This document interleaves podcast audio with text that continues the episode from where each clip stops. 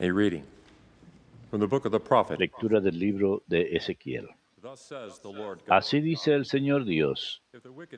Si el malvado se convierte de los pecados cometidos y guarda mis preceptos, practica el derecho y la justicia, ciertamente vivirá y no morirá. No se le tendrán en cuenta los delitos que cometió por la justicia que hizo vivirá. ¿Acaso quiero yo la muerte del malvado, oráculo del Señor, y que no se convierta de su conducta y que viva? Si el justo se aparta de su justicia y comete maldad, imitando las abominaciones del malvado, no se tendrá en cuenta la justicia que hizo. Por la iniquidad que perpetró y por el pecado que cometió, morirá. comentan. ¿No es justo el proceder del Señor? Escuchen, casa de Israel, ¿es injusto mi proceder? ¿O no es su proceder el que es injusto? Cuando el justo se aparta de su justicia, comete la maldad y muere. Muere por la maldad que cometió. But if the wicked Y cuando el malvado se convierte de la maldad que hizo y practica el derecho y la justicia, él mismo salva su vida. Si recapacita y se convierte de los delitos cometidos, ciertamente vivirá y no morirá. the word of the Lord. Palabra de Dios, te alabamos, Señor. If you, O Lord, mark iniquity, Si llevas cuentas de los delitos, Señor, ¿quién podrá resistir? out of the depths I Desde lo hondo a ti grito, Señor. Escucha mi voz, estén tus oídos atentos a la voz de mi súplica. Si llevas cuentas de los delitos, Señor, ¿quién podrá resistir? Si llevas cuentas de los delitos, Señor, ¿quién podrá resistir? Pero de ti procede el perdón y así infundes respeto. Si llevas cuentas de los delitos, Señor, ¿quién podrá resistir? Mi alma espera en el Señor, espera en su palabra. Mi alma aguarda al Señor, más que en centinela la aurora. Aguarda Israel al Señor como el centinela la aurora. Si llevas cuenta de los delitos, Señor, ¿quién podrá resistir? Porque del Señor viene la misericordia, la redención copiosa, y Él redimirá a Israel de todos sus delitos. Si llevas cuentas de los delitos, Señor, ¿quién podrá resistir?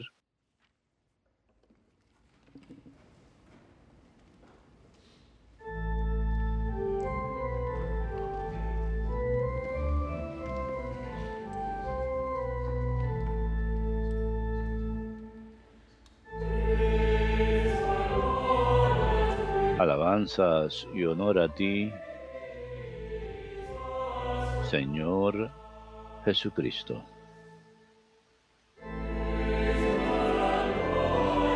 Alabanzas y honor a ti,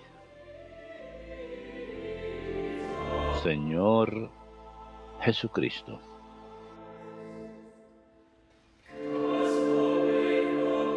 Quítense de encima sus delitos, dice el Señor.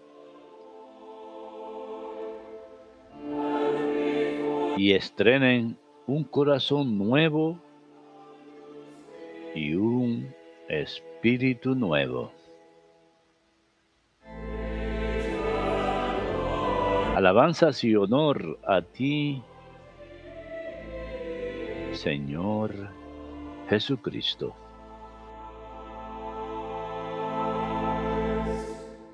Dominus.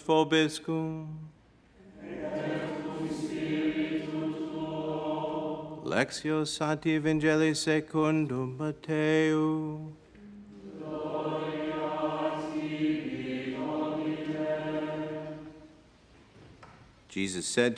En aquel tiempo dijo Jesús a sus discípulos, si no son mejores que los letrados y fariseos, no entrarán en el reino de los cielos. Han oído que se dijo a los antiguos, no matarás, y el que mate será procesado. Pero yo les digo, todo el que esté peleado con su hermano será procesado. Y si uno llama a su hermano imbécil, tendrá que comparecer ante el Sanedrín. Y si lo llama renegado, merece la condena del fuego. Por tanto, si cuando vas a poner tu ofrenda sobre el altar, te acuerdas allí mismo de que tu hermano tiene quejas contra ti, go first. deja allí tu ofrenda ante el altar y ve primero a reconciliarte con tu hermano, y entonces vuelve a presentar tu ofrenda. Procura arreglarte con el que te pone pleito enseguida mientras vas todavía de camino, no sea que te entregue al juez y el juez al alguacil y te metan en la cárcel. Te aseguro que no saldrás de allí hasta que no hayas pagado el último cuarto.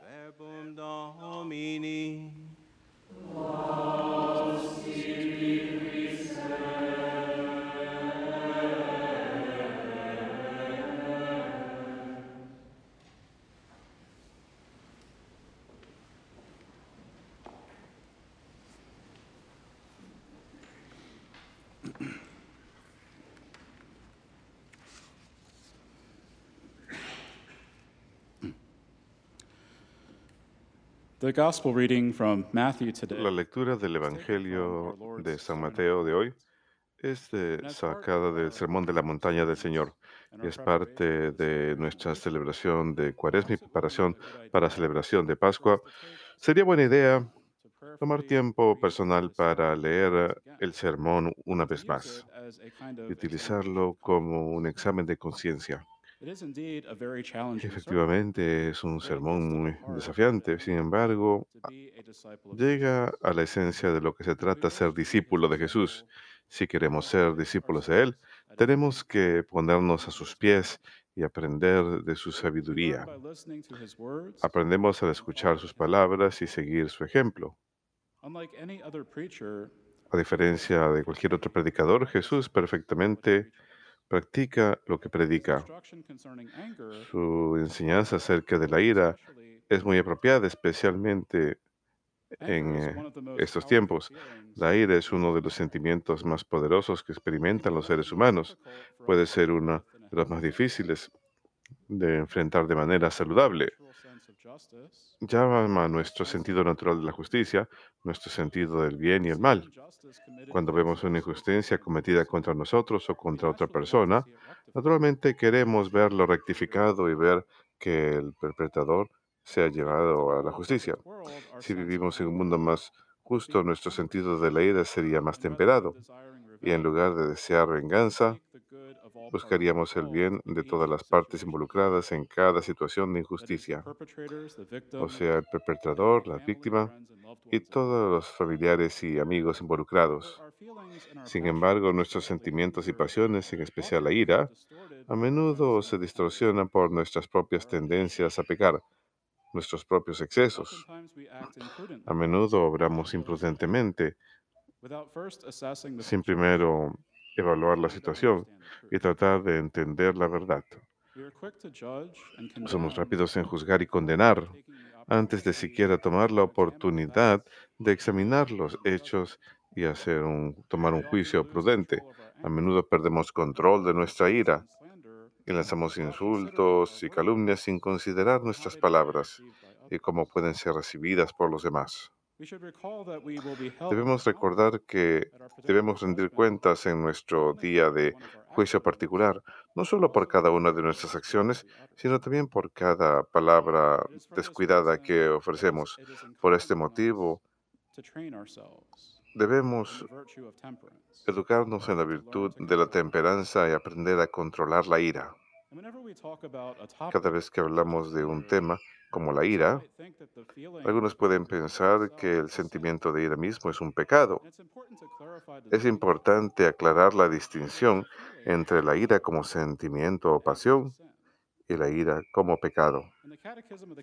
El catecismo de la Iglesia nos da una explicación acerca de la moralidad de las pasiones en el párrafo 1767 y 68. En el 1767 dice que en sí mismas las pasiones no son buenas ni malas. Son moralmente cualificadas solo en la medida en que involucran eh, la razón y la voluntad. Las pasiones se llaman voluntarias porque están ordenadas por la voluntad. Es natural sentir ira cuando alguien nos ofende o cuando presenciamos que alguien comete una injusticia contra otra persona. Cuando alguien nos golpea en la cara sin ningún motivo, es comprensible sentir ira. Sin embargo, podemos ser moralmente culpables si intencionalmente hacemos algo para causar la ira en nosotros mismos, como- cosas que suelen incitar ira hacia ciertos grupos de personas. Entonces podemos ser culpables de eso. In paragraph 1768, En el párrafo Ned 1768 discusses how the passions habla cómo las pasiones contribuyen a la moralidad de una acción. It says, "Passions are morally Dice, los, las action." pasiones son moralmente buenas cuando contribuyen a una acción buena y malas en el caso contrario. La voluntad recta ordena al bien y a la bienaventuranza los movimientos sensibles que asume. La voluntad mala sucumbe a las pasiones desordenadas y las exacerba. Las emociones y los sentimientos pueden ser asumidos en las virtudes o pervertidos en los vicios. En otras palabras, los sentimientos, emociones y pasiones son neutrales pero pueden ser pecaminosos si llevan a acciones pecaminosas y son virtuosas si llevan a acciones virtuosas. Así que no se trata del sentimiento de la ira en sí, que es pecaminoso, sino lo que decidimos hacer o decir con ello, que determina la moralidad del sentimiento. Y cuando Jesús habla de la ira o de estar enojado con nuestro hermano, habla del pecado de la ira y no solo el sentimiento. El catecismo nos da una explicación útil acerca de esto y cómo es contraste con la ira recta. El párrafo 2302 dice, al recordar el mandamiento no matarás, el Señor pide paz de corazón y denuncia la ira como inmoral.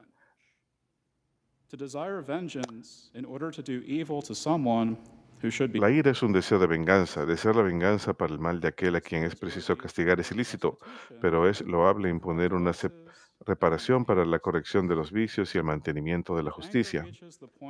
Si la ira llega hasta el deseo deliberado de matar al prójimo o de herirlo gravemente, constituye una falta grave contra la caridad. Es pecado mortal. El Señor dice, todo aquel que se encolerice contra su hermano será reo ante el tribunal. Así que el catecismo equipara la ira pecaminosa con el deseo de hacer el mal o causar grave daño a otra persona. El catecismo distingue el deseo pecaminoso del legítimo deseo de corregir los vicios de la persona que ofende y mantener la justicia. En otras palabras, es correcto que una persona sea movida por su ira para buscar una sentencia de cárcel para alguien que ha matado a un ser querido, siempre y cuando sea para la corrección del que ofende y que la justicia se mantenga. Sin embargo, no debemos ser movidos por la ira buscando venganza contra otra persona, pues de lo contrario pecaremos. Y ya que el Señor muestra misericordia hacia todos los pecadores, incluyendo los que lo crucificaron, mientras que al mismo tiempo hace rendir cuentas a los culpables por sus pecados, similarmente estamos llamados como cristianos a mostrar misericordia y llegar hasta el extremo de amar a nuestros enemigos. El párrafo 2303 del Catecismo enseña contra el pecado del odio, que es una ira pecaminosa llevada al extremo. Dice, el odio voluntario es contrario a la caridad. El odio al prójimo es pecado cuando se le desea deliberadamente un mal. El odio al prójimo es un pecado grave cuando se le desea deliberadamente un daño grave. Pues yo os digo, amad a vuestros enemigos y rogad por los que os persigan para que seáis hijos de vuestro Padre Celestial. Si nuestra ira nos lleva al odio hacia otra persona, then it is a good indication entonces es un buen indicio de que nuestra ira nos está llevando por el camino equivocado. Es momento de llevar nuestra ira a la oración y de pedirle al Señor que santifique nuestros corazones y los purifique del pecado, de la ira y del odio. Necesitamos la gracia de Dios para quitar todo odio, amargura y resentimiento de nuestros corazones, porque estas cosas van en contra de la virtud de la caridad y el Evangelio. El corazón de un cristiano debe de ser un corazón libre de ira injusta y odio hacia los demás. Más bien debe estar lleno con el amor que solo proviene de Jesucristo. A veces nuestra ira puede no llegar al extremo de desear el mal a otra persona, pero quizás nos eh, impulsa a lanzar insultos, a calumniar o a tomar juicios eh, demasiado rápido. En lugar de matarlos físicamente, matamos su reputación al revelar sus faltas a otros innecesariamente, al empequeñecerlos con insultos o al pronunciar mentiras o calumnias contra ellos. Estas también son pecados que pueden provenir de la ira pecaminosa. Si nos encontramos participando en este tipo de comportamiento, necesitamos arrepentirnos y conversión. Debemos aprovechar el sacramento de la penitencia y pedirle al Señor que nos ayude con su gracia, nunca, para nunca cometer más estos pecados. Entonces debemos hacer lo que podamos para reparar cualquier daño que hayamos causado a la reputación de otra persona. De hecho, el catecismo enseña que tenemos un deber de hacer propiciación públicamente por los pecados de habla. Y si es imposible hacerlo públicamente, entonces la reparación debe hacerse en secreto. Debemos entonces meditar lo que dice el Señor acerca de la ira y reconocer nuestra necesidad de controlarlo y hacer lo bueno en lugar de lo que es malo o pecaminoso. Tenemos que rezar y pedir al Señor la gracia para evitar la ira pecaminosa y controlar nuestras palabras y acciones, permitir, permi- permitiendo que el amor de Dios sea nuestro motivador principal en lugar de la ira fuera de control o injusta. Necesitamos su ayuda para decir y hacer solo las cosas que ayudarán a otras personas y no las cosas que los han de perjudicar, como dice San Pablo a los Efesios. Sientan ira, pero no pequen, no permitan, no se acuesten a dormir enojados, no le den la oportunidad al diablo, no digan nada malo, sino solo cosas buenas para edificar, según concierne a la ocasión, para impartir gracia a los que escuchan. Y no lame- Lamenten el Espíritu Santo de Dios, que toda amargura, ira y clamor y calumnia sean apartados de ustedes con toda malicia y sean buenos unos para otros, con corazones buenos, perdonándose unos a otros como Dios en Cristo los perdonó.